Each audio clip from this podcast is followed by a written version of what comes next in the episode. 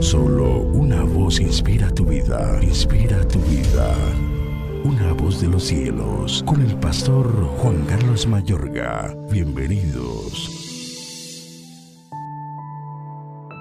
Y decía a las multitudes que salían para ser bautizadas por él. Oh generación de víboras, ¿quién os enseñó a huir de la ira venidera? Lucas 3, 7.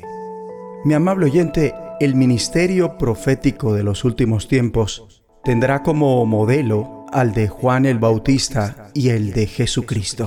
Es en el Evangelio de Lucas que hallamos con lujo de detalles la profecía de Juan. Juan el Bautista fue un profeta del Nuevo Testamento, profeta en la era de la gracia que es la era de la iglesia. Sabemos esto porque no hay libro del Antiguo Testamento que se llame Juan el Bautista, sino que antes bien el Evangelio de Jesucristo inicia con Juan, como está escrito en Marcos 1.1 en adelante. Principio del Evangelio de Jesucristo, Hijo de Dios, como está escrito en Isaías el profeta, He aquí yo envío mi mensajero delante de tu faz, el cual preparará tu camino delante de ti. El mensajero obviamente fue Juan el Bautista. Es evidente que el ministerio de Juan, el del profeta, uno de los cinco ministerios para perfeccionar la iglesia, es el ministerio con el que arranca el Evangelio de Jesús. Escrito está también, dicho en palabras de Jesús, la ley y los profetas eran hasta Juan. Desde entonces el reino de Dios es anunciado, es decir, desde Juan. Y todos se esfuerzan por entrar en él. Lucas 16, 16. Y Jesús también dijo, desde los días de Juan el Bautista hasta ahora, el reino de los cielos sufre violencia y los violentos lo arrebatan. Porque todos los profetas y la ley profetizaron hasta Juan. ¿Lo vieron nuevamente? El Señor nos indica que el principio del reino de los cielos tiene que ver con el ministerio profético de Juan. Ahora bien, esta es la profecía, como la de Juan, la que el Espíritu Santo dice que es para edificación, exhortación y consolación. Según la carta del apóstol Pablo a los Corintios, su primera carta, capítulo 14, versículo 13 en adelante, pero el que profetiza habla a los hombres para edificación, exhortación y consolación.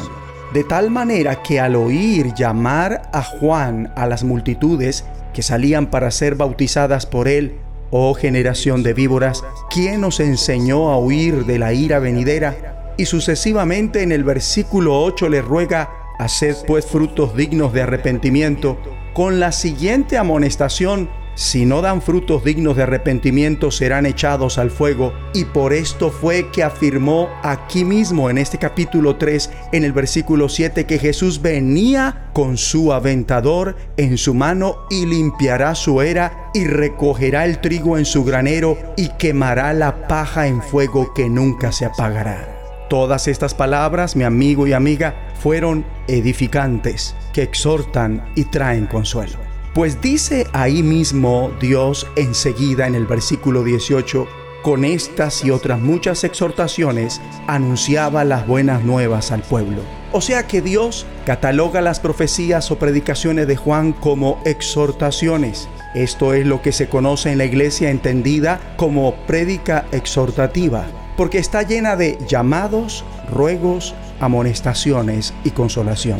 Y para los que se preguntan cómo puede catalogarse las palabras de Juan el Bautista como un consuelo, pues así Dios las clasifica por boca del profeta Isaías en el capítulo 40 versículo 1 en adelante diciendo, Consolaos, consolaos, pueblo mío, dice vuestro Dios, hablad al corazón de Jerusalén, decidle a voces, voz que clama en el desierto, preparad camino a Jehová, enderezad calzada en la soledad a nuestro Dios. Es más, Jesucristo, la consolación hecha carne, la consolación de Israel, según Lucas 2.25, como Juan predicó con palabras similares a las de Juan a muchos de los religiosos de la época diciéndoles, serpientes, generación de víboras, ¿cómo escaparéis de la condenación del infierno? Mateo 23, 33. Palabras enjugadas en un tono de ruego, exhortación y consuelo. creámoslas. Estas palabras son edificantes, exhortativas y consoladoras como las que dirige Jesús a la iglesia de este último tiempo diciendo en Apocalipsis 3:15, yo conozco tus obras, que ni eres frío ni caliente. Ojalá fueses frío o caliente, pero por cuanto eres tibio y no frío ni caliente, te vomitaré de mi boca porque tú dices, yo soy rico y me he enriquecido y de ninguna cosa tengo necesidad, y no sabes que tú eres un desventurado, miserable, pobre, ciego y desnudo. De modo que si ha de haber profecía en nuestras reuniones y conferencias, esta debería correlacionarse con la profecía de Jesús o de Juan el Bautista. Ora conmigo. Dios y Padre nuestro, Gracias por hacernos entender los modelos de la profecía para este tiempo. Hoy entiendo en verdad la verdadera profecía que es para edificación, exhortación y consolación.